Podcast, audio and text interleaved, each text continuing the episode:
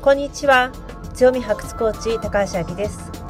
私は競争に疲れたキャリア女性の強みを発掘し自信と創造性を取り戻すお手伝いをすることによりキャリアも女性としても幸せを実感する人を世界中に広める。このビジョンのもとさまざまな場所で活躍はしてるけれども競争に疲れ競争しなくても選ばれる人生を目指す女性にメッセージを送っています。私たちは唯一無二の大切な宝を持っています。その宝に気づき人生キャリア人間関係に生かすことができたらあなたは自分を苦しめる自己研鑽という自己否定から解放され常に誰かと比較して不毛な競争をしなくても十分に選ばれる女性になります。各エピソードでは自分が幸せになることに言い訳をしない自分の人生を自分で考え行動し自分主役オリジナル人生を築いている。私がハンサムウーマンとお呼びしている方をゲストとしてお招きしてのインタビュー形式で行うもの。また私自身が日常の生活や自分自身のキャリアから気づいたことをお話しするソロエピソードをご用意しております。各エピソードによりあなたが得たい人生を作るためのアイディアと行動を起こすヒントが得られたら私は嬉しいです。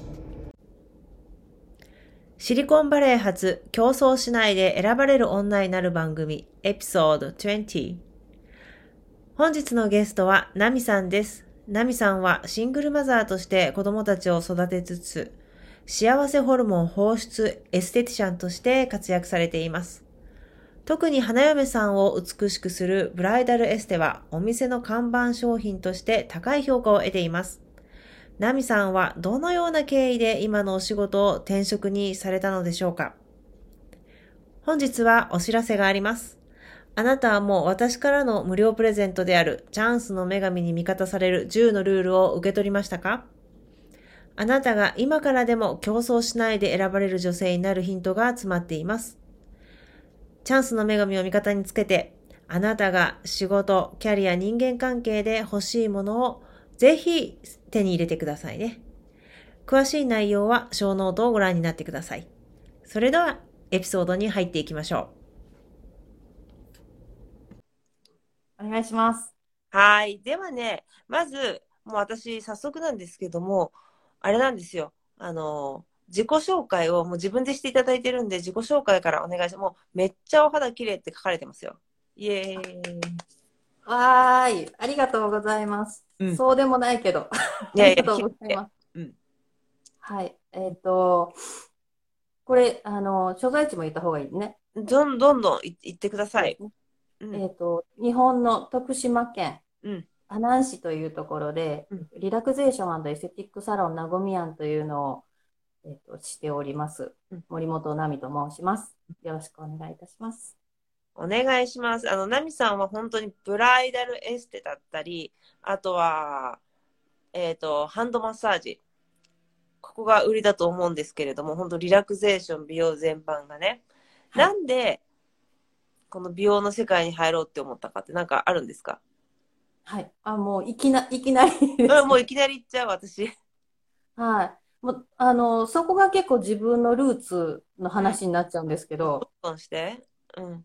えっとですね、私、10、何年前、13年くらい前かな、に離婚しまして、うん。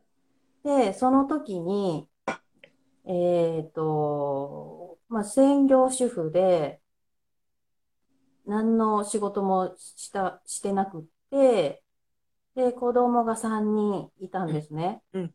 で、えっと、その当時で6歳と4歳と1歳だったん6歳、4歳。そうそうそうそう。で、いや、離婚して子供育てていくのにどうしようって思った時に、うんと、まず、あの、看護師の資格取ろうと思って、あの、テストを受けるんですけど、面接の時に、その離婚から5日後ぐらいに事件だったので、うん、すごいきつい。はい、そうなんです。面接を受けてる最中にもう号泣しちゃったんですよ。なんかこう、いろんな感情が全然整理できてなくて。うん、で、見事に落ちまして、で、その時になんか面接官の人に、あなたには違う幸せがあるわって言われて、うん。で、そこから、しえーっと、どうしようかなと思った時にハローワークに行ったら、あの、うちの親が美容師なんですね。で、美容室をしてるの。お母様が？そうなんです。うん。で、あの、その話をハローワークの人にしたら、その、えっと、職業訓練校の美容師コースをうん紹介してくださって、うんで、あの、まあ、お母様がしてるからうんどうですか？みたいな感じで言われて、もう当てがないし、とにかく手に職を持たなきゃいけないと、あと、その、まあ、定年しても働けるかなっていうのがあって、あ、そうか、定年がないのか、美容師さんって。そうそうそう、そうね、技術職なので、うんそれで、えっと、美容学校に入りました。うんうん。で、美容師免許を取って、美容学校って何年通うんですか？2年ですね。?2 年その間何、学校通いながらお子さんも育てて？そう、学校通いながら、まあ子供、でも子供はほとんど母が見てくれたんですけど、あとアルバイトしてうん、その、なんですかね、補助とかがもらえなかったので、うん。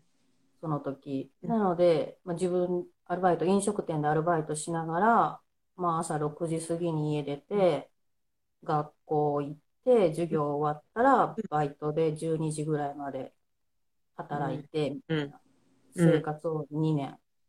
辛かったけど頑張ったね。なんかね、あの、動いてたかったんです、その時は。うんうんうんううんん。あの、立ち止まるのが怖かっうん。た。うんそれは何が怖かった？立ち止まって。とにかくその、どうやったら子供を育てていけるのかなっていう不安がすごかったんでうん、それで早くちゃんと一人前にならなきゃ、うん。やめ、何もね、しなかったら、こう、お金稼ぐこともできない自分だと、うん。そこが怖かったですね。うんうんうんで、その、うん、離婚して学校通いながら、なんか、まあ、心の勉強とかしながら、うん。38歳でうん。自分の店を何か、どんな形でもいいから持つっていうのを決めたんですよ。うん。心理学で、からね。うん。あの、で、うん。まあ、美容師になって、だけど、美容師がうん、あの、苦手だったんです。何が苦手だったの？髪切ったりするのが苦手だった。そう、あのね、髪の毛が手につくことが嫌いだったんですよ。それ致命的だね。自分でそうなん、そうなんですよ。で、あのーうち、まあ、実家が美容室なんですよ。まあ、母がやってるんで。うんだから小さい時から、そのお店に入っちゃダメ、髪の毛つくから汚れちゃうっていうのをずーっと言われ続けてて。で、なので、あの、まあ、美容室で働きました。やっぱりカットしたちっちゃい細かい毛があるじゃないですか。うんもうそれがもう手についてるの、うわーってなって、ああ、確かに濡れてる視点につきやすいよね。みんなつそいうてる。そうそう。そうなんですよ。で、もうなんか、早々になんか理由つけてやめちゃって。もったいないけど。そう。うんでもその間になんか結構年もう30過ぎてたんで、うんあの、ブライダルの現場にね、よく連れてってもらってたんですよ。うんうん。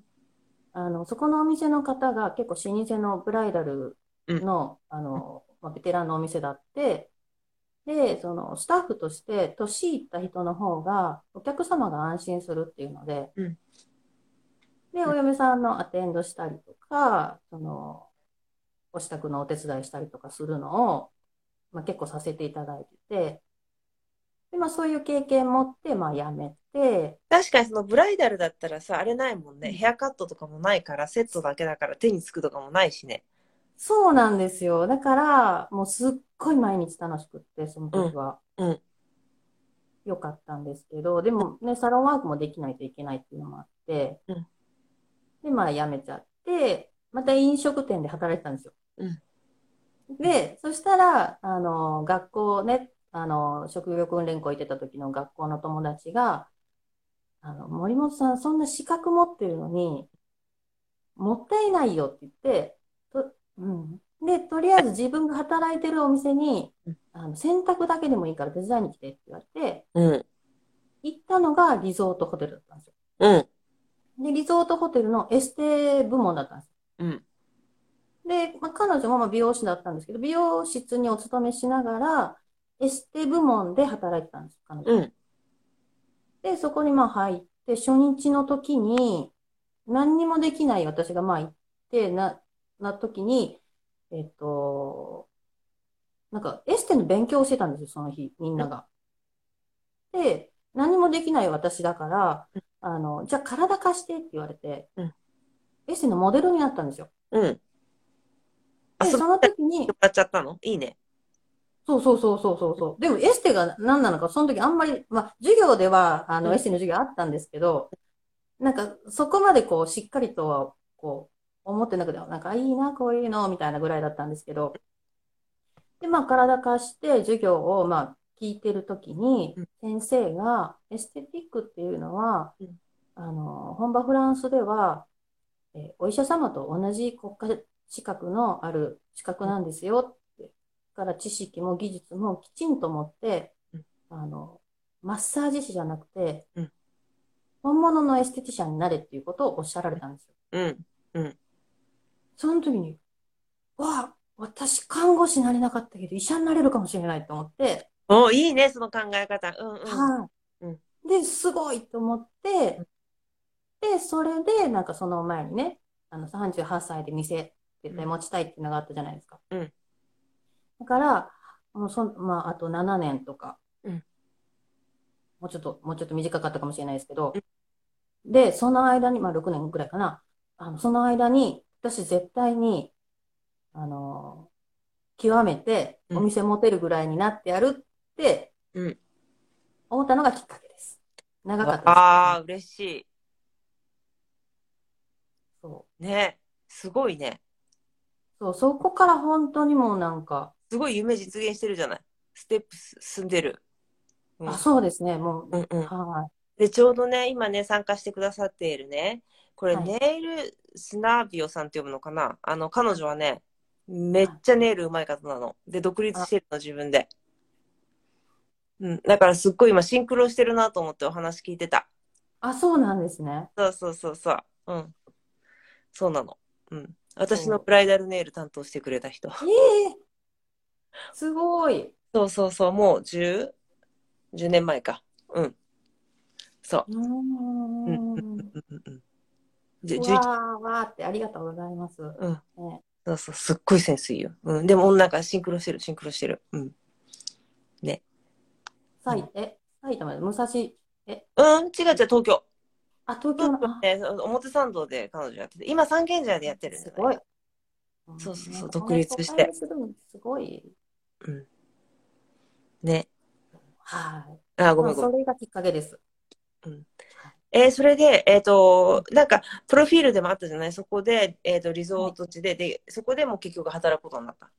そうです。あそこ、そこで、まあ、ホテルの中で最初エステを教えていただいて、で、エステして、えーで、その美容室がうん。ホテルの中もありましたし、えっと、ブライダル衣装のお店の中にもあったんですよ。あんまりこれ言言っちゃうとちょっとうん地元の人に分かっちゃうんですけど、はい。うんで、えっと、それで、ブライダルエステの方のお店も行かせていただいて、で、そこでブライダルエステっていうのを教えていただいて、うんはい。で、まあ、あのとにかく失敗ばっかりしましたけどね。うん。お勤めしてる間。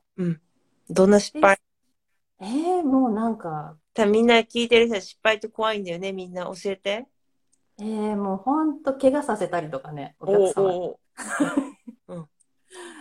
うん、なんかいっぱいありましたね、そういう経験は。で、うその中でも、じゃあなんでこれ怪我になるんだろうかな、みたいなので、この力の入れ具合だったり、お化粧品の使い方だったりを、うんまあ、自分なりに勉強、本読んだりとか、うんあの、専門家の方に聞きに行ったりとかうん、しましたね。うん。うんで、どうだった？行ってみて、で、結構勉強家だよね、ものすごくね、その自分が興味があるときに。あ、あそう、なんかね、突き詰めたくなるんですよ。うん。なので、なんかちょっとこうやってて、なんでこうなるんだろうみたいに思った時には、やっぱり調べますね。うん。すごい偉いよね。それなんでこういう風になるんだろうって。結構そこのプロセスも外してしまう人がいるから、はうん。ね。で、そういう風にさ、私すごく思うんだけど、どうやっておお子さん育ててるの？そんなになんか、サロンに行って、ブライダル、ブライダルっていうと週末になるじゃない？どうしても。写真はい。平日そうですね。はい。あ、うんそこら辺もいろいろ葛藤ありましたね。やっぱりこうど、あの、子供もなんか習い事したいとか言い出して、うん。そしたら土日がね、ついていかなきゃいけなかったりとかもあって、うん。で、でも、やっぱりその土日は仕事入らないと人が足りないので、うん。まあ、結構仕事メインで、うん。保護者の方々が助けてくれたりとか、ああ、周りのもう本当に感謝ですね。おもう、子のお友達のおお親ってこと？そうです、そうです。なんか息子の、あのー野球部のお母様方だったり、お父様方だったり、とか、まあ、母とか、私の母とか、うん。うん、あとね、あの、下の娘もバレーボールしてたので、うん。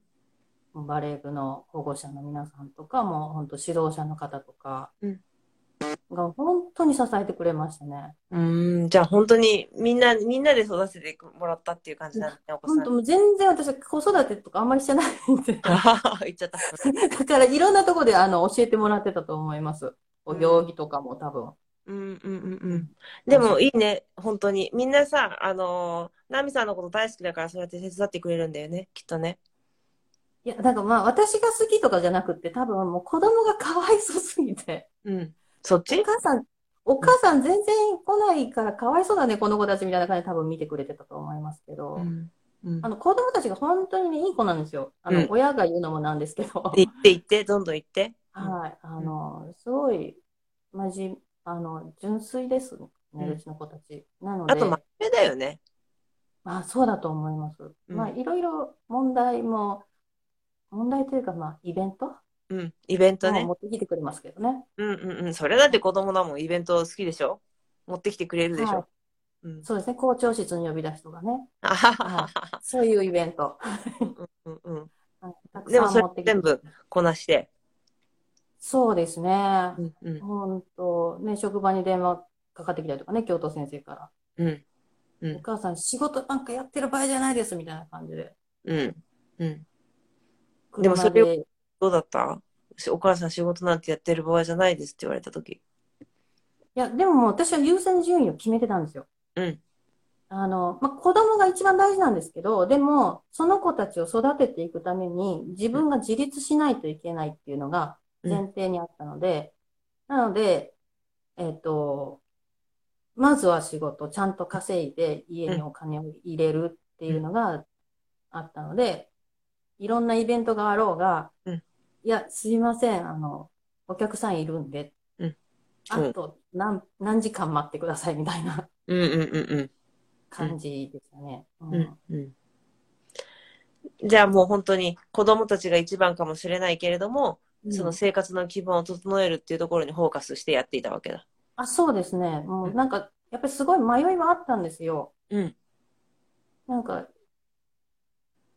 周りにもすごい迷惑かけてるし、うんこっち行かなきゃいけないかもしんないっていうのも、なんかもうだん、ダメ親すぎるとかね、いろいろうんう葛藤もあったんですけど、でもそのダメ親から抜け出すためには、まず、その自分がちゃんとしなきゃいけないっていうのがあって、うん。うん、うん。かな。うん。えーそれ何年ぐらい葛藤してた？それがですね、ほんと最近までです。うんうんうんうん。そう、もう一番上のさんが、えっと、大学生で、今下のお子さんが高校生？そうです。えっと、長女、あ6歳だった子が、今、今年20歳になったんですよ。あ、おめでとう。えもう成人式は？この間？あえっと、この冬になりますね。今度のお正月が成人式。もう、あれママが準備するの？まあ、私の母も美容師なので、うんまあ、母と私と、あと妹。うん。妹がね、すっごい美容オタクなんですよ。うん。まあ、妹って、あの、一番下のね、1歳だった子がね、うん。今中3なんですけど、うん。すっごい美容オタクで、めっちゃめちゃメイクが多いんですよ。うんメイクとヘアスタイル、あの、ヘアセットが。うん。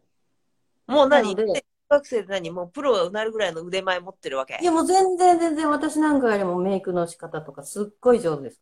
すごいじゃん。そうなんですよ。うんうん。あの、なので、多分3人がかりで作るかなとは。え、でもそういうふうにさ、家族で作れるっていいね。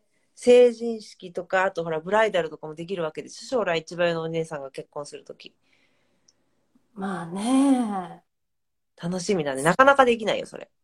そうですね。まあどうなるかわかんないですけどね。まあ本人がやっぱり外でって言ったら外でしたらいいと思いますし、なんか別に私からしよう、するとは言わないと思いますし、いや、でも楽しみ。本当に楽しみ。そうです。ね そうだと。はい。まあ二十歳と今、まあその5 4歳だったんが高3。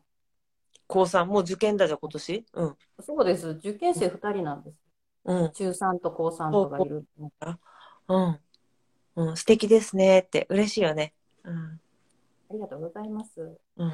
そうだよ、そうだよ。素敵だよ。でも。うんねネイル頼みたいぐらいですけどね。ちょっと遠すぎる。もう本当お願いしたいぐらいでね、彼女すっごいセンスいいのよ。本当に。で、ものすっごい細かいから。うん。あうんーいいですね。なんか細かい作業をしていただけるのはね。え、でさ、え、ちょっと待って。えっ、と、じゃあ、今年もう受験生のママ2人いて、はい。で、今は大学生。はい、大学生です。うん。で、えっ、と、待って、で、でえっ、と、成人式。うん成人式。頑張ってき大学に入ることが決まった時に、なんかその、がん、頑張んなきゃいけないっていうのが外れましたね。あ、上の子が大学入るときに？そうそううんそうう。はいんうんうん。うん、な、それ何があったの？きっかけは。なんか、その、まあ、し一人親だし、うんその、大学の費用を必死で稼がなきゃみたいに思ってたんですけど、彼女自身がうん、その、費用を自分で賄ったんですよ。え？どうやって？奨学金で。うんうんうんうん。で、えっと、あの、まあ、成績がね、必要なんですけどうん、そういうのをなんか自分でこう、クリアしてきて、うん。で、まあ、大学入ってもうん、アルバイトをして、もう普通に新卒の人ぐらいの、うん。あの、お給料を持って帰ってくるようになったので、うんそれで、なんか、すっごい肩の荷が下りたというか、うんうんもうずっとピリピリしてたのが、うんあ、いいんだ、みたいに思えたがきっかけですかね。うん。あれ、じゃあ、その、ママの姿見てたのかな？そうだと思います。うん。で、自分で頑張んなきゃっていうふうに思ったのかな？うん嫌になるぐらい私に似てるんです。うんうんうん。性格も言葉遣いも。うんうんうん。で多分、母いい女ってことだね。うん。まあ、ありがとうございます。いや、いい、いい女しか。謙遜しない。すいません。あ、何？いい、いい女しか私はそのハンサムトークにゲストでお呼びしないんだけれども。え、でも、自分でそうやってやってるわけでしょ？サバイブしたわけでしょ？立派だよね。はい大学生19歳、18歳でそういうふうにやるんだもんね。いや、本当に、うんもう、かんもう感謝もしてるし、尊敬もしてますね。うん、うん、うん。うん、で、もう私頑張んなくていいんだっていうふうに思えたんだ。そうですね。うんで、そ、で、なんかちょうどその時ぐらいになんか、あのーコロナの時期だったので、うん、なんかコロナでね、うんなんか不思議なお客さんがいらっしゃって、うん。アキさん、ヒプノセラピーご存知ですよね。そうそうそう、私ヒプノの資格持ってるよ。うん、はい。それでインナーチャイルドのなんかセッションみたいなのありますよね。うん、あるある。うんなんかそういうことをしてらっしゃるお客様が、うんなんかある全然予約が入ってない日に急に電話がかかってきて、うんなんか呼ばれた気がするんですみたいな感じでご来店いただいて、うんで、ふなんか肩こりがひどいから、ほぐしてほしいっていうことで、まあ、させていただいたんですけど、で、その中で話してたら、その、インナーチャイルドセッションしませんかみたいになって、うんで、なんかわかんないけど、あの、逆勧誘かなとかちょっと思いながら、うんうんうんうん。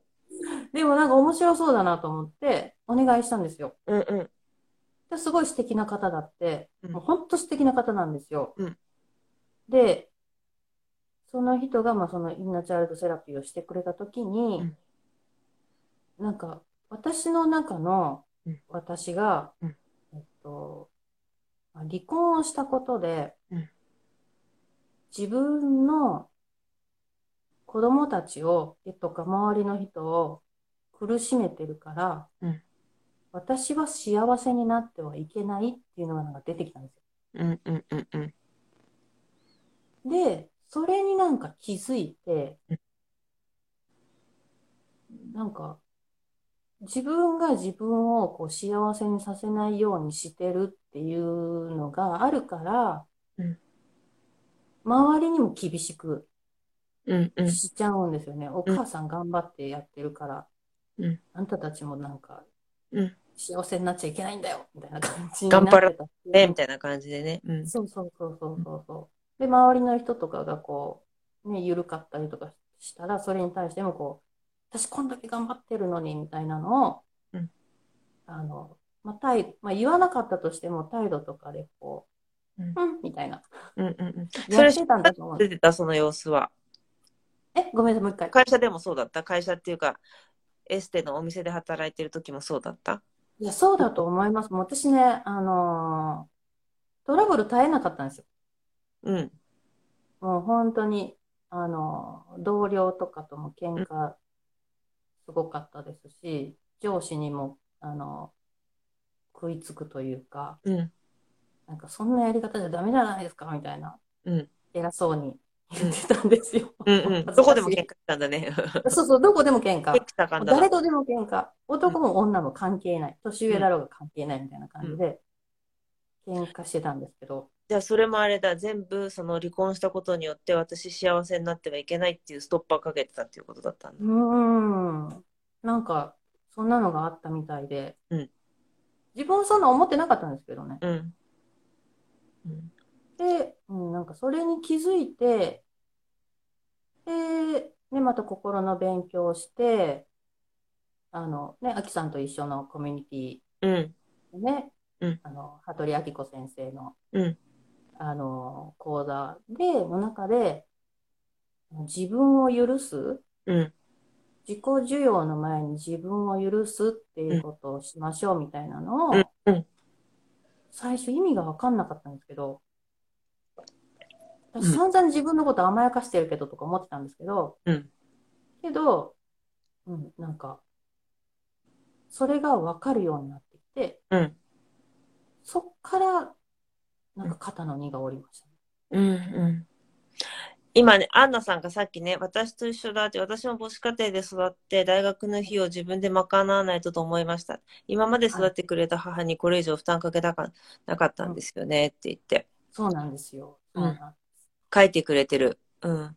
で、あとだよね、きっと、あの、お嬢さんもそうかもしれないけれども、あの、ナミさんもさ、こういうにシングルマザーだし、みんなに迷惑かけてるしっていうふうに、やっぱり、やっぱやっぱストッパーかけちゃうよね。これ以上幸せになっちゃいけないとか、みんなが犠牲になってくれてるからみたいなふうになるよね。うんうんうんうんそうなんや。だからね、どうしてもそう思ってると、こう、ツンケンしちゃい、うん。するよ。かなと。はだって私だってそうだよ。私もほら結婚してすぐ離婚してい。うん。っていうあったじゃない？で、アメリカ来ちゃったけども、はい、はい、はい。あの、やっぱりさ、すっごい苦労もあったし、うん。で、あとはなんか、世の中の、あるじゃない、ひ一人親で大変でとか、でも研究もしなきゃいけない、働かなきゃいけないみたいな。うんなんかそれを絵絵に描いたモデルのようにその中に入れていく自分のことを苦しめてたなってあの時思う。うん、うん、うんうんうんうん。そうなんですよ。なんかね、悲痛な顔してね。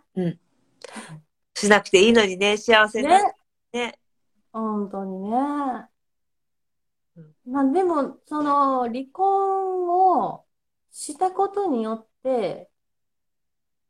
こういういろんな勉強、気づきとかももらえたんですよね。うんうんなので、なんかね、そのツンケン、ツンケンしてたこともまた、あ、こうなるんだみたいなのが分かったんで、うんいや、良かったなとは思いますけどね、今は。いや、わかる。あのさ、離婚って決して私悪くないと思ってるの。うん。うん。で、私もさ、離婚したからヒプノセラピーの勉強したのね。うんうんうんうんで、心理学勉強したの。うんで、コーチングの資格取ったの。うんその年にね。なんでかさっきさ、ナミさん言ってくれたけど、止まってるとダメになっちゃうような感じがするって言ってたじゃないあの時にさ、私もさ、止まったらさ、離婚の苦しみが返ってくると思ったの。ああ、わかります。ね、考えたくないからすごい前に進んでたのね。うんうんうんうんで、うんえそうそうそうそう。それ、それだから、で、私、離婚してたからアメリカにも留学してるし、今このままいられるんだよね。うんうんうんうんうんうん。で、別に離婚するわけじゃないけど。うん。そうそう、離婚、えもう離婚はお勧めしない。離婚はお勧めしないんだけど、だけど、まあ自分にとっては、その離婚をしたことがうん、すごい勉強になったというか、うん。人生の、うんいろんなことを気づかせてもらってたし、うん。ちゃんと子供と向き合う、あの、お考えを持てたというか、うん。もあるかなとも思いますね。うん。ね。だからやっぱり人生無駄なことって本当にないなっていうふうに思うわけなんですよ。はい。でさ、はいナミさんってさ、こういうふうに自分で、その、じゃあ離婚して、じゃあ、はい。あの、看護師の資格取ろうかなと思ったら、まあ試験で泣いちゃってうまくいかなかった。ハローワーク行ったら、じゃあ美容の道があるじゃないかって教えてもらったと。でも髪に手つくの嫌でやめちゃって、そうそう。エステのところで、その、なんていうの？えっ、と、リゾート地。で、ここにエス、あの、あ、違う違う、エステのその授業を受けるときに、モデルとなって、したら、はい。あ、私、看護師にはなれなかったけども、医者にはなれるかもとかって、ピッピッピーとか思って、行動しちゃうじゃない、これだと思ったら。はい突っ張ってるじゃないはいはい？でもさ、その、やっぱりさ、周りの反反対とかが怖くて行動できない人とかもいるんだよね。はい。でさ、自分がこういうふうにやろうと思った時に、うん。あのー反対の声ってなかった？今まで。例えば独立とかもそうなんだけど。そうですね。うんまあ、離婚するときとかにも、やっぱり、ね、あの、離婚しちゃダメっていうのもありましたし、ね、まあ、離婚しちゃダメって言われたのにうん、もうなんか感情でバーって走っちゃうんですよね。なんか自分がこうだと思ったら。うんで、まあ、離婚するつもりなかったけど、結果として、あの、もう、そういうきゅ自分がちょっとね、まあ、離婚するという方向にちょっと思ってるから、そっちにもいろんな物事が向いちゃうんですよね。わかる。うん。うん。うん、なので、結局、まあ、離婚になっちゃいましたし、お店を持とうとした時も、お店をね、えっとね、私2回持とうと思ってるんですよ。うんうん1回目は、えっと、専門学校に行っている時に、私の父がね、亡くなっちゃうんですよ。おう。うん。う専ん。門学校入って半年後ぐらいに父が亡くなって、で、離婚直後から父がもう実家に帰ってこいって言ってくれて、まあ実家でいたんですけど、その父が亡くなってしまったのでうん、えっと、学校行ってバイトしてる場合じゃないなと思って、家を改装して、カフェをしたいと思ったんです。うん。飲食店でアルバイトしてたじゃないですか。うん。はい。あの、学校行ってる時に。うんなので、カフェを家ですると、そしたら、まあ、家族も一緒に見れるしっていうので、うんしたんですけど、あの、思ったんですけど、その時母にそれを言ったんですよ。うんそしたら母が、何バカなこと言ってんの？最後までやろうと思ったことやり通しなさいって怒られて。うんで、あえなくそこ撃沈するんです、私。うんうんうんうん。だから反対されたけど、その時はもうそれに素直に従ってうんやってないんですよね。うんうんうんうん。で、えっ、と、その後、うんまあ、自分の店を持つってなった時は、実はね、なんか、誰も反対しなかった。おお、今、今いる場所が、その、ナミさんのお店よね。あ、そうです。ここ、お店です。素敵だよね。ちょっと変わってるでしょ。いっぱいあって。うん。はい。うん。とっても和風で素敵。うん。はい。うん。はい。え、じゃあ反対はなかったんだ？そう、この店出すときはね、誰も反対しなかったんですよ。うん。うん。で、母も、母に、あの、お店出そうと思うんだけどって言ったら、いつ言うかと思ってたって言われたんですよ。うーん。うん。自分もね、あの、自分のお店を出してるし、うん。で、父も自営業者だったので、まあ、ゆくゆくはそうしたらいいと思ってたんですよね、母は。うん。そう。で、姉とかもね、結構ね、厳しいんですよ、姉。うん私に。うん。なんかもういつも根拠のない自信ばっかりとか、うん口ばっかりとか、うん大げさなんだからとか、いつも怒られるんですけど、うんその時ばかりはね、なんか、すごいじゃん、みたいな。じゃあみんな一致したんだ、エネルギーが。そうですね、はははは。い。自分だけが店出しながら、すんごい、すんごい怯えてました。うんうんうん。いざやるとなると。はい。怖すぎて、うん。うんこの先どうなっていくんだろうっていうのでね。ねでもその怖い思いっていうのはどういうふうに解決してったの？どういうふうに付き合ってたの？その怖い思いと。なのでね、とにかくね、うんマーケティング。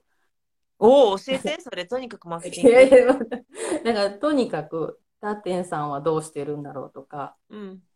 どうやってしたらみんな、その、お店、うまくいかせれるんだろうみたいなのを、うんうん勉強とか、そう、研究することで、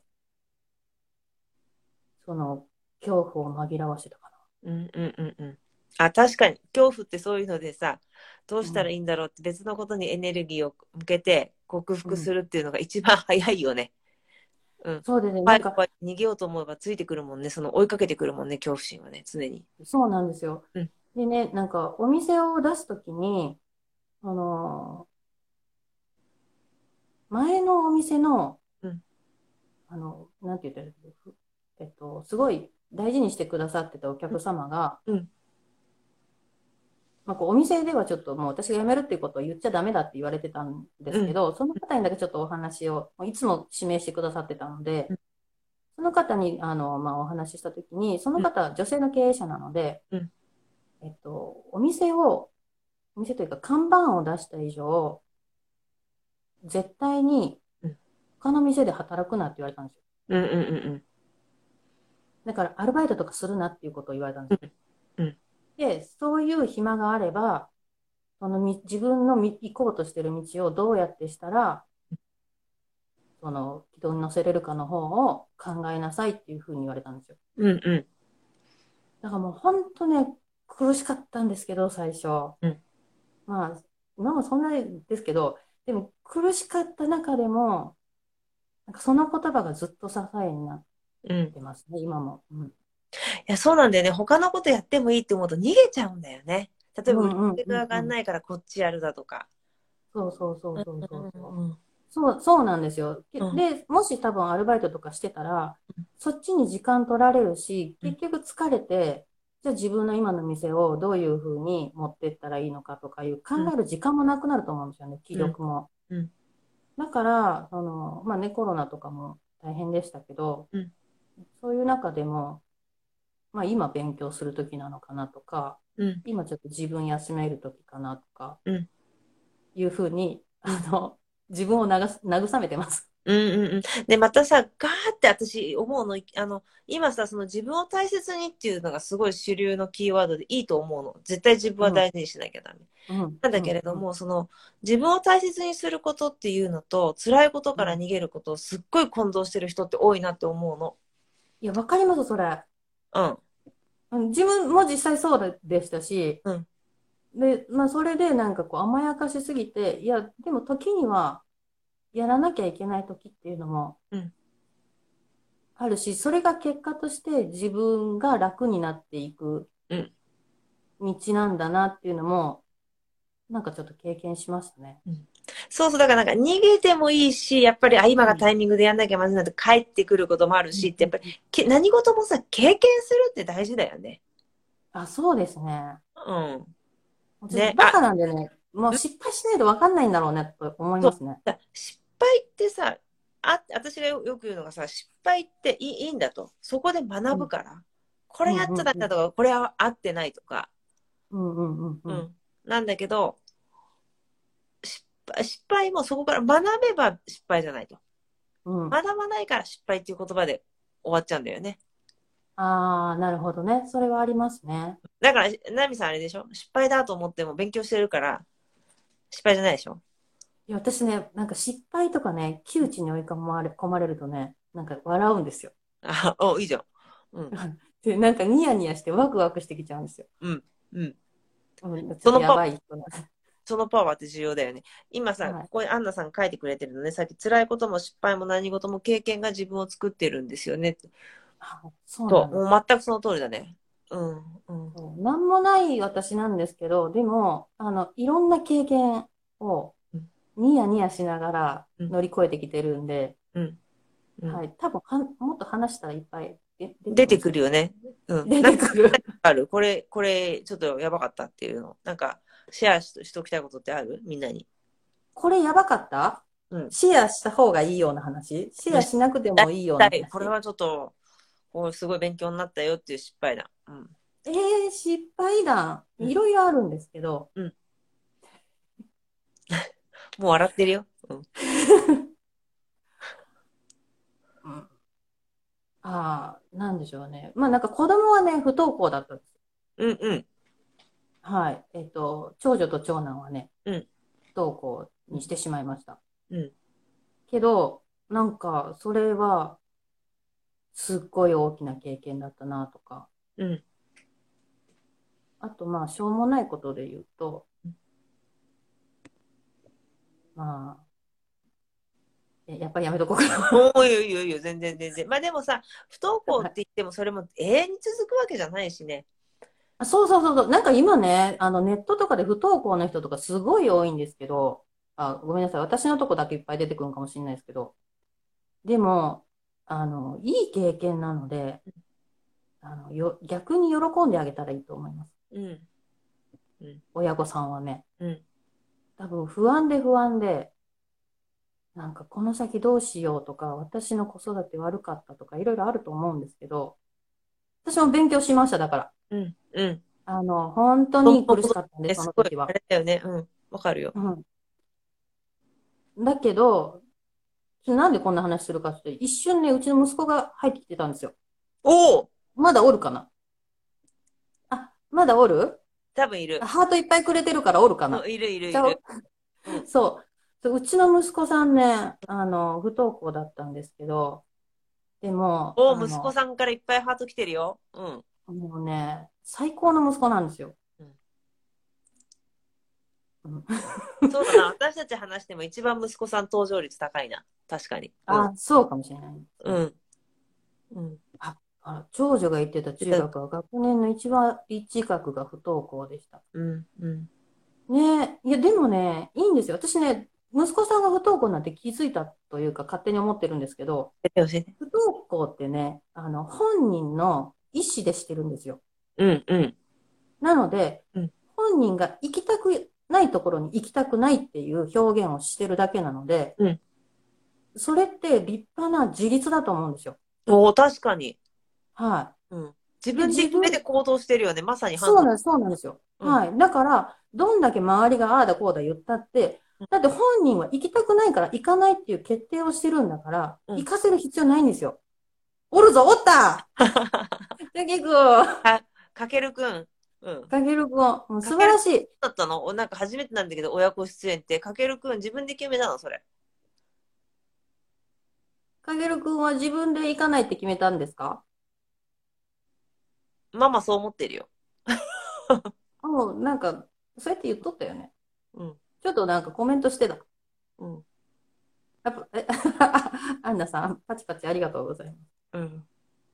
で、返事してくれないですけど、なんか、俺は行かないって決めたから行かないんだから、無理に行かせようとしても無理みたいなこと言われて。うんうんうんでもなんか、今はね、高校ちゃんと3年間行ってますし、あのーめちゃめちゃ楽しんでますよ、うん。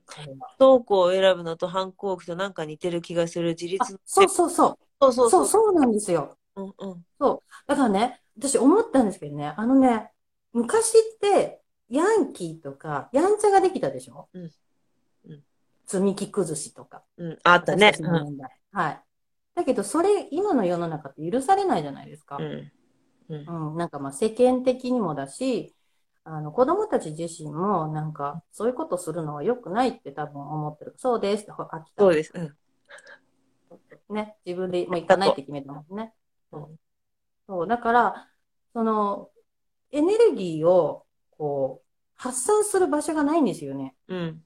例えば、まあ、その、学校に行って、ずっと寝てて、で、お給食だけ食べて、で、あとはこう、ね、こう、いろんなやんちゃなことする子たちとつるむとかね、うんそういうことができる世の中だったら、まあ、世の中っていうか、まあ、うちの地域だけかもしれないですけど、まあ、そういうことができるのであれば、まあ、言ってたかもしれないですけど、もうなんか、世の中、そういう感じじゃないんで、うん。うん、だから、賢いしね、今の若い子たち。うん。うん。うん。うん。いやっていいことと悪いことっていうのが分かってるから、だから、じゃあ自分が学校に行かないっていう選択をした方が、周りにも迷惑かけないし、自分の、こう、思いもうん、思いというかね、自分の好きなようにもできるっていうので、不登校をうん選ぶんじゃないのかなっていうのに、思いましたね。うんアンナさん、私の友人も自分の意思で不登校を選んでました。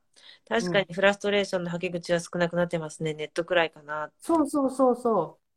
そうでも若いからなんか動きたいしね。そう。うん。うちの子もさ、なんかさ、あの、言うの。あの、うちまだ10歳なんだけど、うん。学校嫌いとか、あの人さ、生まれた時から反抗期って私言ってるのね。わかる。本当は、うちのかけるさんもそうですよ。あ、かけるさんもそう？うん。そうそう、かけるさんも生まれた時から反抗。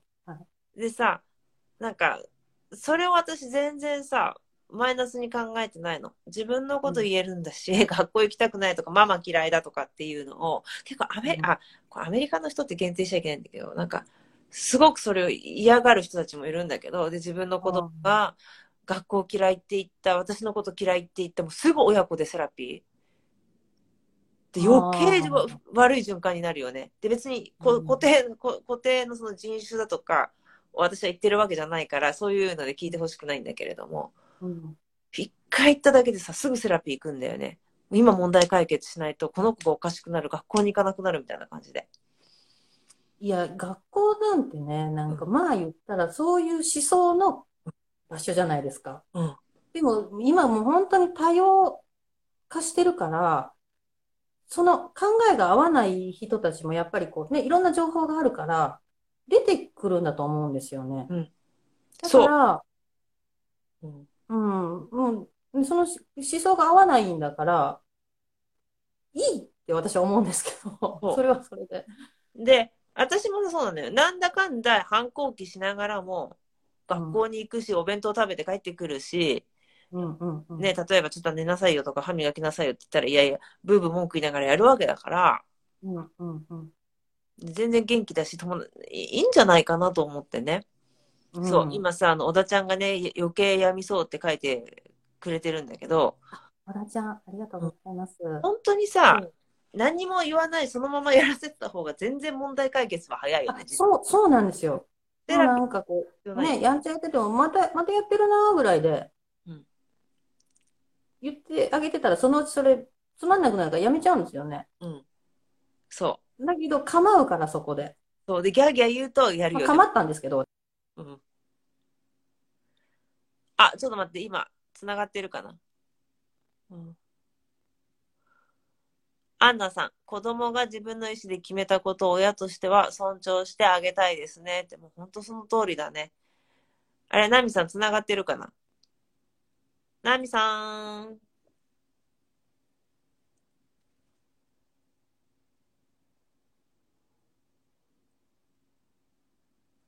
ちょっと待ってね。あ、繋がった、繋がった。だってさ、こんなにさ、親がインスタライブに出てるのに、む出てきて参加してくれる息子さんだもんね。それは最高だよ。素晴らしいでしょ、彼。うん。彼ね、あのね、教員目指してるんですよ。うんうんうんうん。面白いですよ、それも。うん。学校嫌いなんじゃないんですよ。学校、楽しい学校作るの、うん彼は。で、おまけに先生嫌いじゃないんだよね。だからなりたいの。そう そうそうそう。そう。素晴らしいんですよ。うん。ね、小田ちゃんも尊重してあげてくださいって、アンナさんに対してはみんなに対してはね、素晴らしいな。うん。ね。あれ？繋がってる？ちょっと待って。また遠くにナミさん行ってしまったかな？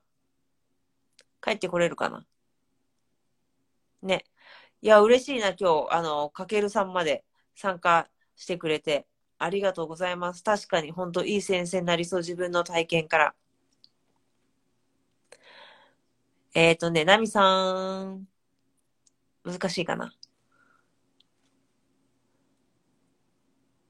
あ、ちょっと待って、いなくなってしまった。じゃあもう一回呼び、呼びます。えっ、ー、と、ここだ。入れるかな。止まっちゃった。大丈夫、大丈夫。うん。止まっちゃった。うん大丈夫、大丈夫で。また繋がった。ねえねえよかった。はい。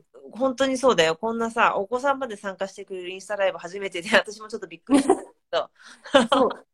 そうなんです。今度ね、もうなんか不登校についてのなんか、イベントするかって言ってくれてるんですよ。うんうん。だから彼自身もそれがいい経験になったから、うんあの、不登校してる側の話としての彼の話と、ね。登校だった親の話っていうので、なんかイベントできたらいいよねって、誰かの、あの、参考になったらいいよかなと思って。うん。えまあただ今、彼、受験生なんでうん、晴れて大学生になったらしようと思ってますけうん。じゃあちょっとかけるくんに早く学校決めてもらわないとね。ど。そうですね。うん本当に。で、えっ、と、ナミさんね、あと、いつもさ、大切にしてる価値観って何がある？例えば、一個ビジネスをするでも、子供を育てるでも、やっぱり、あれもいいよね、これもいいよねって言ったら、もうどうにも収集つかなくなっちゃうじゃない？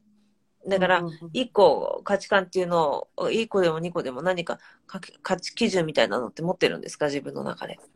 そこ多分みんな知りたいと思う。ナミさんの方。なんかね、うん価値観ね、なんかすごい考えたんですけど、うん。多分ね、うん人に対して諦めない。ああ、いいね。人に対してはけ、例えば？まあなんか、また不登校の話息子の話になっちゃうけど、うん。だから、うん、お姉ちゃんの時もね、不登校になったんですよ。うん。で、でもどういうふうに向き合ったらいいかが分からなかったから、彼女に対しては寄り添う感じでやったんですよ。うん。で、息子は、もう本当にね、舐め腐ってくれたので、かけるしは。うん。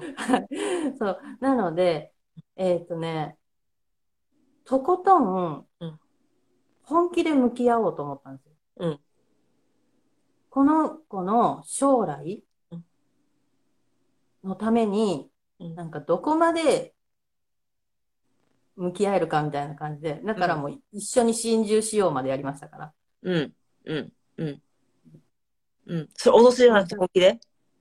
うん、一緒、もうあのーね、窓から一緒に落ち、落ち、落ちようってうん。しましたから。うん。うん。うん、つかみ、もうね、もう本当胸ぐらつかんで、うん。もうベランダまで連れてって、うん。もう、おもうあんたそんないい加減なせい、あの、人生を送ろうとするんだったらもう、この先あかんみたいな言って、うんお母さん責任持てんからもう、じゃあここで一緒に始末しようみたいなうん感じでなんか向き合ったりとかね、うん。しました。うん。彼も多分それ結構印象に残ってると思いますね。うん。うん。うんそうだよね。うん。うん。そうで、まあでもあんまりね、やりすぎても、うんまあ、ね、うんちょっと自分もハマりすぎちゃうっていうのもあるので、そこら辺はちゃんと向き合うようにはしてますけど、あの、線引くようにはしてますけど、うん。お客様とかも、なんかこれ言わん方がいいかなとか、まあ普通に何も言わんかったら、もうこの場は終わるうん。っていう場面とか、うん。もういっぱいあるんですけど、うん。なんかあえて、まあうちのサロン普通と違うんですけど、どう違うの？あえて踏み込むんですよ。うん。その方の生活なり、うんえっ、と、思いなり、うん。悩みなり。うん。なので、うん、ちょっとめんどくさいサロンだと思う。うんうんうんうん。でも、私がめんどくで、お客様にも諦めないから言うんだね。そうですね。なんか、そうですね。まあ、お体の話だったりとか、生活習慣の話だったりとか、うんうんメンタルのこうお悩みの話だったりとか、うん。まあ、それがうちのなんか売りうかなんと思いますね、逆にじゃあ。もう本当にコアなお客様がすごく集まってくるよね。そうですね。うんなので、本当、あの、あの時のお悩みの話みたいな感じでこう、うん続いて話したりとか。うん。うん。でもなんか、なんかね、うちで話し、あの、いっぱいバーって出してくれると、不思議にね、あの後ね、なんかこの、その問題が、なんかいろいろあって、なくなったんです、みたいなうん結果とかね、うん多いんですよ。うん。うん。なんかあんだけ悩んでたけど、はい。うん。あんだけ悩んだけど？そう、あんだけ悩んでたんだけど、なんか、なこの話ね、もうなくなって、まあ、例えばね、職場の、えっと、同僚の人と、こう、いろいろトラブルがあって、で、自分はこうしたいと思ってるけど、なかなかそういうの伝えづらかったりとか、うんうんまあ、いろいろ、そこでがもうすごいストレスになってて、もう肩こるんですとかね、うんそういうのがあったとするじゃないですか。うんうん。で、まあ、こういろいろバーってお話をお伺いしてたら、こうまあ、いろんなね、お気持ちとかこうバーって出してもらってて、で、次来ていただいたときに、あれから大丈夫ですか？みたいなお話をお伺いすると、うん不思議なことに、部署移動になったんです、あの後すぐ。っていうのがね、結構あるんですよ。うんだから、なんかこう、ね、話をしてちょっとすっきりしてもらうっていうのも、うちの、あの、売り。そうだね。はあの話をして、す体もすっきり、心もすっきりなんだけども、やっぱりその過程の中で、自分のやっぱり心が現状を作ってるっていうのに、お客様は自然に気づかれるんだね。あ、うんうんうんうんうんうんそれはあると思いますね。うん。うん。ちょっとこうね、あの状況も良くなったりとかすると、うんこの考え、こう、こうまっすぐここだけって考えてたのが、うんなんかどうでも良くなったりとか、一歩引いて見えるようになったりとかうんしていただけるのかなとは思いますね。うん。確かに。そう。で、今すっごい重要なところだから覚えておいていただきたいんだけれども、この悩みって話すと心のデトックスになりますよね。そうそうそう。全部まず出すっていうのと、ただ話聞いてもらう、あ、引き寄せですねって、そうそう。で、話を聞いてもらって、全部出し切るだけじゃなくて、やっぱりその自分の内面見て、一回、あ、この状況って実は私の心から作ってるなっていうのを認めるだけで、すっごい状況変わるよね。あ、そうなんですよね。うん、これは、あれが悪い、あの人がこうだから、私は悪くないのにだったら絶対に変わらない。なんだけれども、私は何にでも、あ、これ、どうでもいいことね。例えば街の渋滞とかでも、あ、これは自分の何かが作ってんだなって思うようにしたら、意外うんとシューって動いたりする。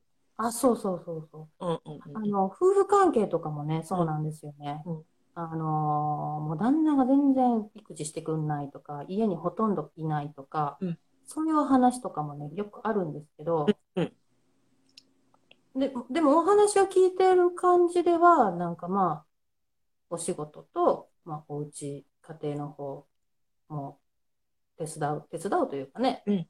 まあ、ちょっとやってはくれてるんだけど、あのーね、結局エッセに来れてるってことは見てくれてるってことなんで、うん。あので、その時になんかご主人は、ストレス発散とか、そういうのはどうされてるんですかね？みたいなことをちょっとお伺いしたりとかすると、うん。あ自分が、いあの、うん。満たされてないから、相手のことを考える余裕なかったかなっていう風になったりとか、しあの、まあ、例えば、全然旦那のことが男と見えないんですとかね、うんうん。っていう、まあ、話があったとすると、じゃあ、奥様は、旦那さんに愛されるようなうん、プリティな仕草とかお言葉遣いとかうん。を、まあ、日常からあるのかなっていうのを、ちょっとまあ、一緒に考えてもらってたりとかしたら、ありがとうとか言わないみたいな。うんうんうんで、そこで、なんか、でも向こうはなんかありがとうよ、言うてくれるかもしれんな、みたいなうんうん。ところにちょっと気づいたりとか、うんうん。で、あ、素敵な方ですね、みたいな話してたら、そうだね、みたいな。うんうんうん。そうなんだよね。そうカップルそう。そう夫婦関係でも。そううん。何々して相手がしてくれないしてくれないじゃなくて自分もしてないんだよね。そう。してないんだよねやっぱりね。向こうが感謝してくれてることとかねそうそうそう、見えてな、もう、でもまあね、自分がちょっとこう、いっぱいいっぱいだったら忙しかったりとか、自分自身が結局、その、自分を律しすぎてたりとかね、あの、タスクに追われすぎてたりとかすると、どうしても、周りにね、気づけないですよね。うん。なので、まあ、今日来ていただいた中で、ゆっくりした自分へのご褒美を取ってもらったら、そしたら、あの、また周りに還元してくださいみたいなうん感じでうちはいつもさせてもらってます。であとねこれ私が見てて思うことなんだけど男性からね離婚したいとか別れたいって言った場合はあれは結構本気 うんなんだけれども女性から離婚したい離婚したいとか別れたいっていうふうに言うのはあれは私は好き好き私のこと見て見てにしか私は聞こえないので私も同感です。はい。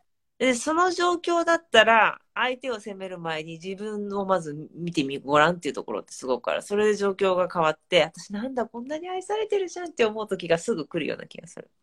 そうなんですよ。もったいないなと思いますよね。うん。なんか十分うん、あのお男性の方はじあ奥様の方見てるんだけど、で気づいてないんですよね。そう。多分もう、まあ、マルチタスクがね、多すぎるんだと思うんですけど、女の人ってどうしても。あとはね女の人ね思うのがねだから男性もそうなんだけど携帯見る時間やめた方がいいねその時間長すぎ今の人見てあうんうんで私もインスタライブやってて携帯使って携帯見てもらってるけどねそうそうそうそそうそうそうう。そう。うん確かに。ずっとつけっぱなしですもんね。うんうん。その時間を旦那さんとの時間にしたりすれば全然変わるよね。なんかね、ちょっとだけでもね、うんあのーこの1時間はうんもう家族の時間とかね、うんご主人との時間とかね、うん子供との時間ってこう、この1時間だけって決めるだけでも全然違うと思うんですけどね、違うね。向き合うのがね。うん。ね。確かに。えっと、あとね、大事なこと私聞きたいんです。はい。今後取り組みたいこと何ですか？そうなんですよねうん。まあ、それ来ると思ってたんですよね。ね。あとね、アンナさんからねはい、人に話すと時って悩み事の整理整頓できてないと話せないですもんねって。そうだね。まあでもそのままバーっと言っちゃってもいいと思うんだけれども。うん。ねなんか言ってる間にだんだん自分が気づく時とかね。ある、ある、りますよね言いながらね、ああ、そうだそうだ、みたいな、あるよね。うんうんうん。わかるなそ。う、あの、そう、なんかうちとか来ていただいたら、うんあの、深掘りしていくんで、うんあの、だんだん、あ、そういうことかみたいなね、本人が気づいていただけるかなと思いますね。うん。そういうスタイルでちょっと聞いたりとかはしますね。うん。そうですね。えっと、今後取り組みたいこと、今後に向けての夢。そう。あとはね、あれも話して、なんか近いイベントとかがあったら、なんか案内して。うんイベントですか？うんイベントまずイ。ベント言います、先に。先に言っていい？もちろん、もちろん。うん。イベントですね、11月のうん、えっと、あら、耳が痛いですね。うんでも大丈夫えっ。とうん、えっとね、11月の12、13かな、うん、に、12、13。うん。11月12、13に、えっと、このね、私の今おります場所、阿南市、葉の、あ、で、阿南市、徳島県阿南市というところで、えー、町マルシェをね、うん。する予定になっております。はい。はい。で、そこで、まあ私は出店するのか、スタッフとしているのか、ちょっと今のところまだ見てないんですけど。いつも出店してるよね。うん。あ、そうです、そうです。出店しつつ、スタッフしつつみたいなうん。感じです。うんはい。えーね、地域の、地元のお店をいっぱい知っていただきたいっていうのと、まあ、地域の人たちと交流を持ちたいっていうの、うん。地域活性化っていうので、うん。あの、私が所属している阿南町ゼミの会というところが主催でうんいら。します。え、それはさ、ご案内とかはあれなのかな？またインスタとかで見れるの？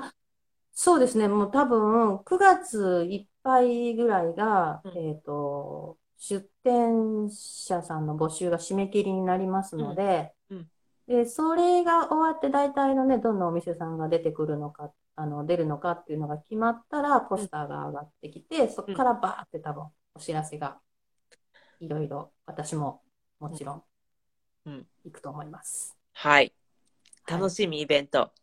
はい。うんリアルでお会いできたらと思いますね。そうだ、そうだ。うん。ね、リアル大大切。あと、あとは、なんか、他になんかご案内したいことだとか、ありますか？あと、まあ、ちょっとまあ時期未定ですけどね、さっき言ってたような息子さん、うちの息子さんと不登校のうん親子、うん。親子話、話みたいな。ね、不登校の子供は何を考えてるのかとか、うん。不登校の親は何を考えてるのか、うん。どうしたらいいのかとか、うん そういうの、ちょっとなんか参考になるようなイベントできたらなっていうのはうん。思ってます。それはね、でもね、多分、息子さんが大学行ってから。うん。いや、でも楽しみなので、ぜひお願いしたいなっていうふうに思う。大学行ってからもそうだけど、大学受験終わってからのね、人は、そうですね。うんはい。おねあの、一旦落ち着いてからですね。落ち着いてからやろうやろう。うん。はい。あとはまあ、お店の方ではね、いつもそういうカウンセリングとか、うんあのまあ、施術をね、しながらとかでもいいですし、あの、カウンセリングだけとかでもいいので、うんお待ちをしておりますね。うん。それはあれ、オンラインでもやってるんですか？オンラインはね、今のところやってないんですけれども、なんか仕組みができたらいいなっていうのは考えてはいます。うん。まあ本当はね、 in person がい、あの、リアルが一番いいよね。うん。そうですね。うんなんかやっぱりちょっと空気感だったりとか、あのーね、やっぱりその時はちょっと言えないけどっていうのが、やっぱり対面してる方が、こっちも気づけやすかったりとかするので。うん。うん。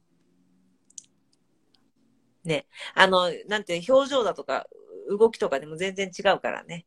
感じあ、。そうですね。ううんんうんうんうん。わあ、そんなカウンセリングとかもすごい楽しみ。はい。なんかうちは、そう、内側から溢れ出す健康美を目指すっていうサロンを目指してるので、ね、あの、まあ、外側のね、お化粧品だったりとか、お手入れっていうのは、まあ、もちろんなんですけど、まあ、それだけでは、やっぱり、ね、本当の、なんかこう、キラキラした感じ、うん。うん。こう、その人から溢れ出てるような、このオーラ感みたいなのって、作りきれないんですよね。うん。うん。うん。なので、まあ、食事もそうですし、えっと、まあ、体調、生活習慣と、それからメンタうん。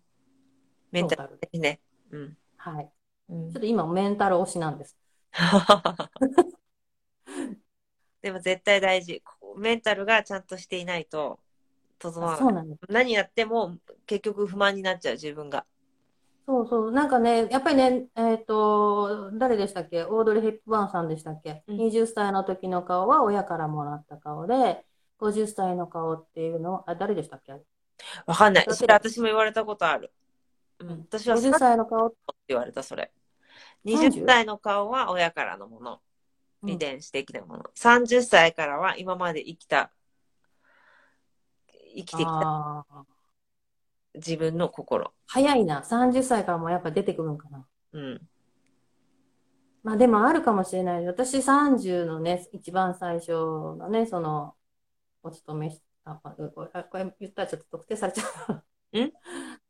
えっとね、40過ぎた時にうん、笑ってたいと思ったんですよ。うん。笑った自分でいられる生き方をしようと思ったんですよね。なので、うん、どそれするにはどうしたらいいんかなっていうので、心の勉強をしたりとかね、心、まあ言ったら心理学ですよね。そういうのをしたりしましたね。うん。わあ、ありがとうございます。何か、今、ナミさんに質問ある方いらっしゃいますか？大丈夫そうかな。いや、今日は本当、たくさん、ちょっと待って。来てないかな。OK。あ、お、お、お、お。今日本当いろいろお話をしていただいたんだけれども、あの、はいごめん、あの、だ、大丈夫ですか？あの、まだ他に何か話したいたいとか伝えたいこととかがあったら、ぜひ話していただきたいね。あ、おそばすながらチークコミュニティ興味あります。ライブ。後でゆっくり見させていただきますね。私も顔見ながら考えてました。顔を見ながら考えて。まだ半分。ああ、なるほどね。あの、自分の顔、どういうふうに生きてきたかっていううん。とこですよね。あ、わかる。うんうん。ね。うん。いや、いいんですよ。半端でいいんですよ。これから先のね、伸びしろですから。そうそうそう。私もそう思う。うん。うん。完璧はないからね。まだまだ伸びしろはいくつになってもあると思う。うん。うん。うんそうそうそうそう。でもやっぱりさ、笑ってたいなっていうふうに思ったら笑ってる顔になるし、笑ってる人生になるし、うん、いつもやっぱりなんか言ったらこうこういう顔になるしね。で、こういう顔しても笑おうと思ったらここのシワってなくなるからね。そうなんです。でね、やっぱりね、不安とかがあったらね、もう、マスクのなんかこう、ほうれい線がね、すごくないですか、皆さん。私もちょっとまあ、人のこと言えないんですけど、あの、ほうれやっぱこう、下がってくるし、ここ口角がね、垂れてくるんですよ。うんうんうんうん。不平不満を考えると、そういそう脳のうん、えっと、信号が出て、ここのね、あの、火星筋っていうのがこう、グーって下下げるようになっちゃうんです。うんうん。なので、あの、不平不満は、いらない。うんいらないって。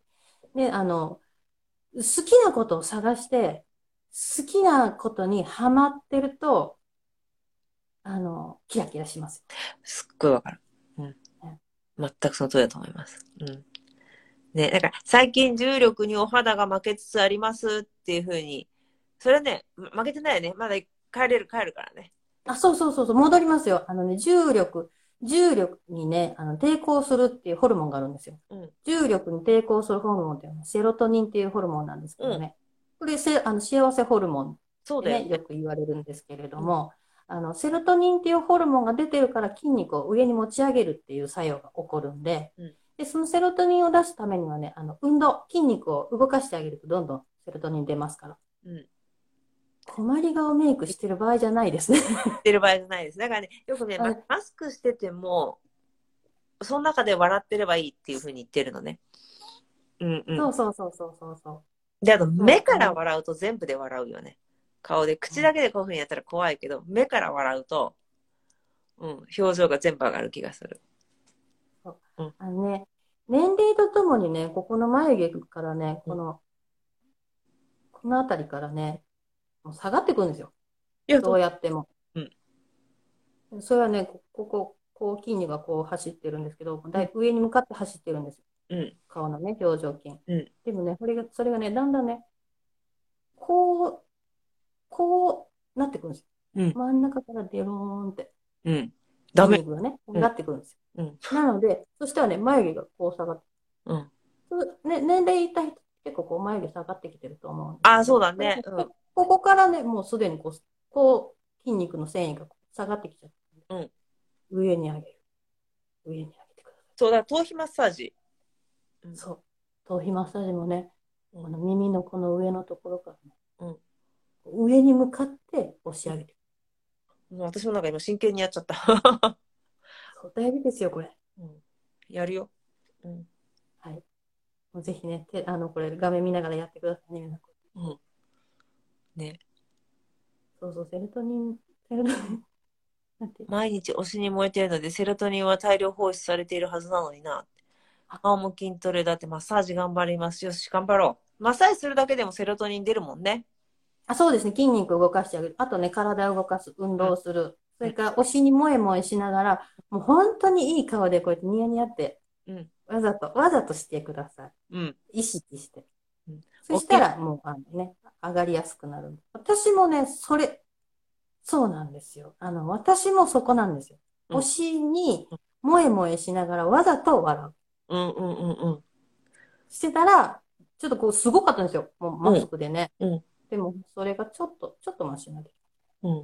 いや、全然大丈夫だよ。うん、本当にそうだよね。でも。笑顔がポイントですね。トレーニングなんですね。って、そうです。た。そうです。ね。うん。ぜひぜひ。もう、あのね、筋肉はどうしてもね、年齢とともにね、衰えますので、うんそうそう、カフェライブで、え、ライブ動画見てニヤついてました。あそうそう、わかります、わかります。そう、あマスクの中で笑うんですよ。そうです、そうです。もうどんどん笑ってほしいなっていうふうに思います。うん。で筋肉使えば使うほどは、あの、発達しますのでね。うんぜひやってみてください。うん。ぜひお願いします。ありがとうございます。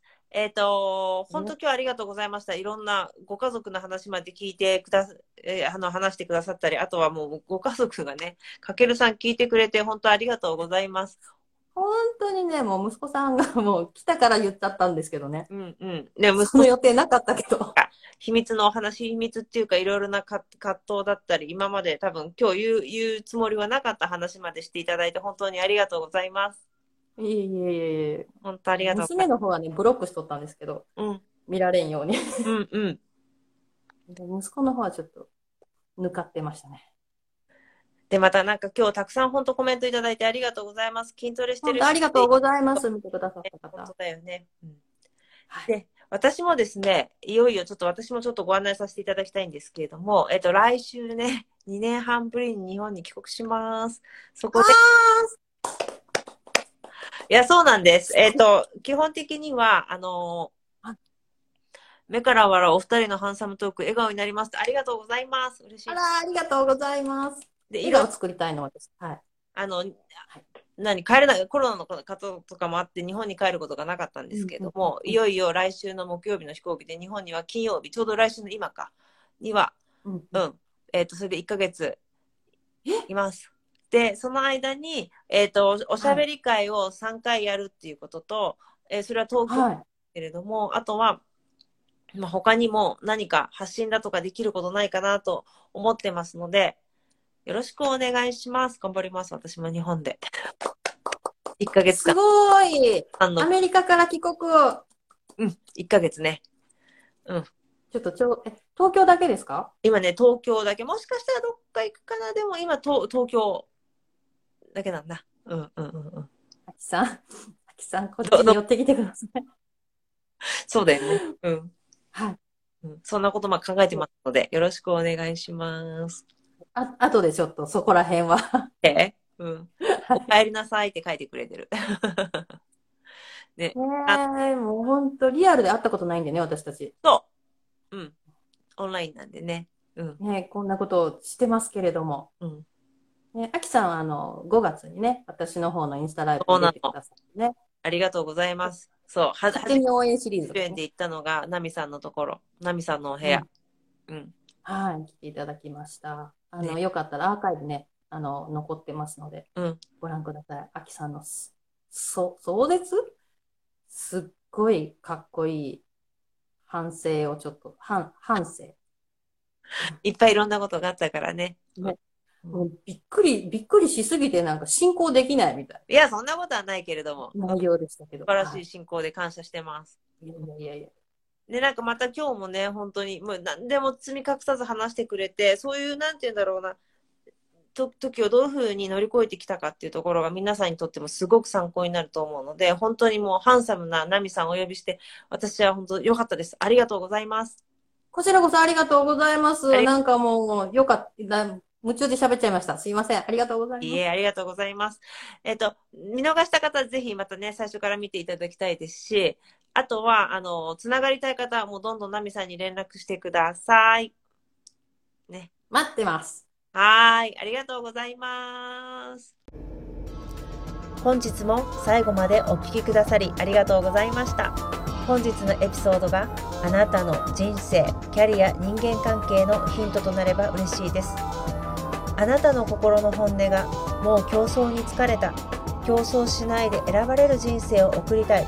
と訴えかけるのならば、あなたの本当の強みを発掘する30日間ブートキャンプ、 Hello New Me 自分のトリセツプログラム、自分主役オリジナル人生を加速させる個別セッションに参加しませんか？ご興味のある方は、E メールまたは Instagram aki156343 をフォローしてメッセージをくださいね。メールマガジンに登録してくださった方には、競争しないで選ばれるチャンスの女神に味方される10のルールについての動画をプレゼントをしております。この機会にぜひ受け取ってくださいね。競争しないで選ばれる女性を世界中に広めたいので、このポッドキャストを聞いてよかったらあなたの大切な方にシェアしてくださいね。それでは次回のエピソードでお会いしましょう。